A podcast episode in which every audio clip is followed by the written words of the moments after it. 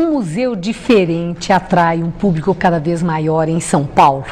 Em vez de objetos em vitrines, expõe palavras. É o Museu da Língua Portuguesa, instalado num prédio que faz parte do Patrimônio Histórico Nacional.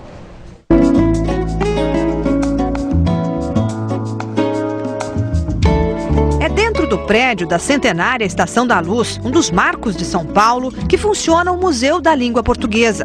Uma árvore de palavras recebe o visitante. Das raízes até a copa, termos em latim, grego, que deram origem a palavras do nosso idioma. Uma das palavras que nós usamos né, cotidianamente é paixão. Paixão vem de pácio, que é latim. E em latim, pácio quer dizer sofrimento. O museu, que se propõe a contar a história da nossa língua, não tem um livro sequer. Não tem objetos em vitrines. O acervo é feito de palavras.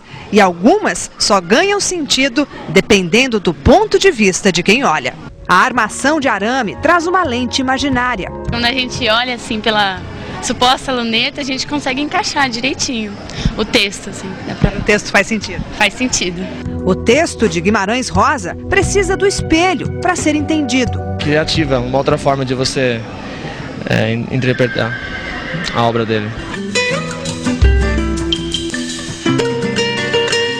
A história de Riobaldo e de Adorim está pendurada no teto, nas mais de 400 páginas ampliadas de Grande Sertão Veredas, que o visitante pode puxar e ler, e até no banheiro, nas palavras que percorrem as paredes.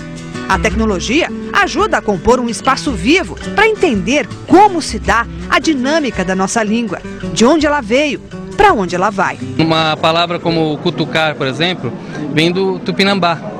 E em tupinambá quer dizer é, tentar furar alguém com alguma coisa pontuda. Tá? Para nós, cutucar virou chamar a atenção. Tá? Nós pegamos uma palavra indígena, misturamos e transformamos uma nova palavra para o nosso português.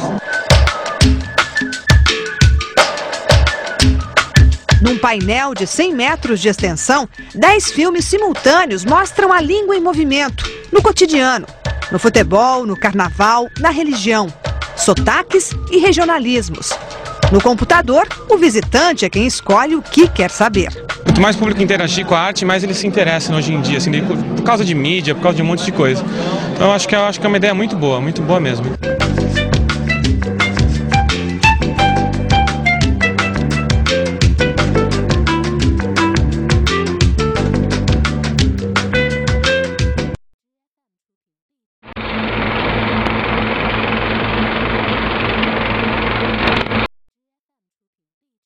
Um museu diferente atrai um público cada vez maior em São Paulo. Em vez de objetos em vitrines, expõe palavras. É o Museu da Língua Portuguesa, instalado num prédio que faz parte do Patrimônio Histórico Nacional.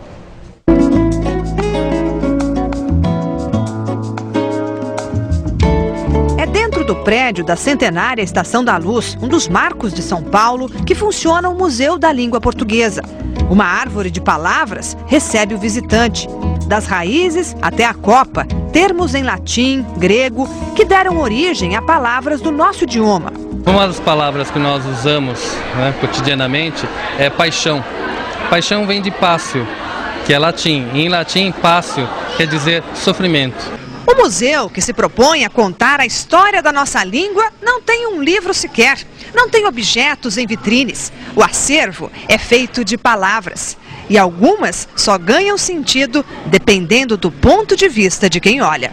A armação de arame traz uma lente imaginária. Quando a gente olha assim pela suposta luneta, a gente consegue encaixar direitinho o texto. Assim, pra... O texto faz sentido? Faz sentido.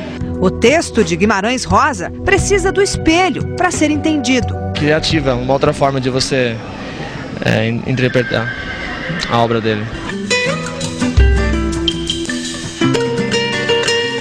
A história de Riobaldo e de Adorim está pendurada no teto, nas mais de 400 páginas ampliadas de Grande Sertão Veredas, que o visitante pode puxar e ler, e até no banheiro, nas palavras que percorrem as paredes.